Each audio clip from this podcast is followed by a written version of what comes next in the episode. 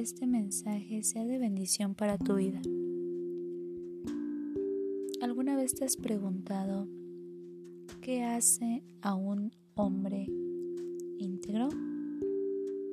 Bueno, pues un hombre íntegro es aquel que logra vencer a la tentación.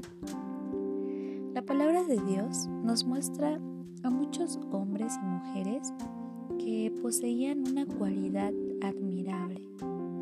Eran íntegros delante de Dios. Eran personas que sabían decir no a la tentación y vencían. Pero veamos, ¿qué es ser íntegro? Si nosotros le damos un significado, es algo que está intacto, algo que no ha sido tocado o alcanzado por un mal.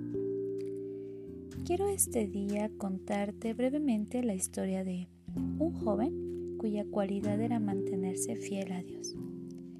Y bueno, esa persona era José, José el soñador. Él era un hombre que triunfó sobre la tentación. Era privilegiado por un don especial él soñaba las cosas que pasarían en el futuro. Sin embargo, este don lo metió en durísimos aprietos a lo largo de su vida. Así fue ganando poco a poco el odio de sus hermanos y sus conocidos. A la edad de 17 años, él fue llevado a Egipto, a donde pasó a ser esclavo. Y seguramente si tú hubieras estado en la situación de José, tal vez hubieras sido tentado por la amargura, la tristeza y la soledad. Pero ¿sabes qué? José no. José, él era un hombre de hermoso semblante. Y lo podemos encontrar en Génesis 39.6, que nos habla cómo era la apariencia de José. Él era un joven soltero y un hombre que aparentemente sería el indicado para la esposa de Potifar.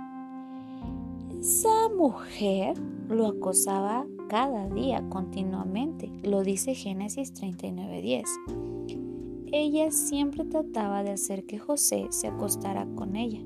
Sin embargo, José dijo no y mantuvo intacta su fidelidad a Dios, a sus principios porque era un hombre íntegro. La cárcel fue la recompensa por su buena conducta. Aún así, José jamás renegó a su Dios. Gracias al don que Dios le permitió tener y que depositó en él, José logró interpretar el sueño de Faraón y fue nombrado vicepresidente de Egipto. Él logró salvar a naciones, de hambre. Y dentro de ellos estaba su familia. Él los perdonó y gracias a su corazón fiel a Dios es que José pudo vencer a la tentación. ¿Sabes? La integridad es muy importante hoy en día. Se ha perdido. Dios recompensa la integridad con su favor y su gracia. Salmos 15 nos dice, el que anda en integridad y hace justicia y habla la verdad en su corazón. Quiere decir que la integridad es algo que Dios ve bien delante de él. Vivir íntegramente es vivir en concordancia con tu conciencia. Ser íntegro requiere de que seas valiente. Una persona íntegra es aquella que no daña a su prójimo y que teme a Dios. Dios jamás pondrá circunstancias que no logres soportar. Él sabe que tú puedes vencer.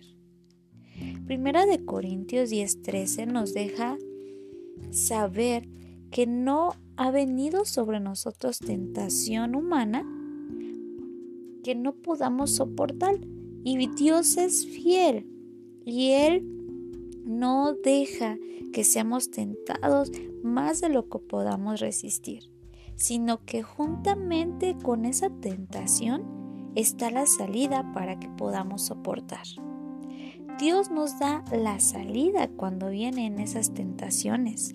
Solo falta decir no a lo que nos daña, mantenernos fiel a Dios y ser íntegros. Pero, ¿cómo hago para ser íntegro? Bueno, te puedo dar los siguientes consejos para que tú puedas comenzar a actuar bien delante de los ojos de Dios. El primer consejo es que practiques la justicia. Debes vivir en una vida recta, una vida que adopte una conducta correcta. Otra es ser sincero contigo mismo. No debes mentirte, ni tienes que tener un concepto muy elevado de ti. No hagas el mal a otro, ni con palabras, ni con acciones. Debes honrar a tu Dios con tus palabras y tus hechos. No aceptes lo que Dios no acepta. Estoy hablando del pecado. Dale tu apoyo a aquel que lo necesita sin esperar recibir nada a cambio ni cobrarle lo que te debe.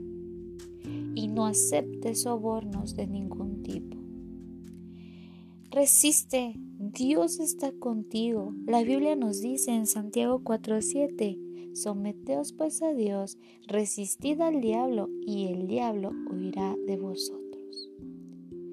Yo quiero animarte a que cuando veas que hay circunstancias que te llaman a herir el corazón de Dios, a ir en contra de su voluntad, aprendas a decir no, que seas valiente y que no claudiques. La palabra dice que nosotros podemos en esa circunstancia, pero siempre sujetados de la mano de Dios. No hay cosa que vaya a superar tu circunstancia. No hay nada que te supere. Tú puedes vencer. Solo es creer en Dios.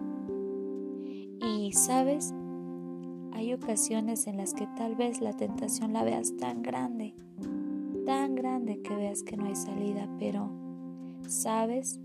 Dios mismo nos dice que aún en esa tentación, nosotros tenemos la decisión de decir, no, ser personas íntegras, ser personas que no nos contaminemos de lo que está mal, personas que caminemos bajo su voluntad.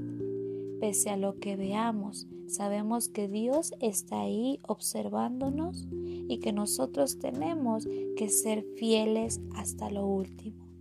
Quiero que Dios te bendiga y que este mensaje haya servido para bendecirte. Que tengas bendiciones extremas.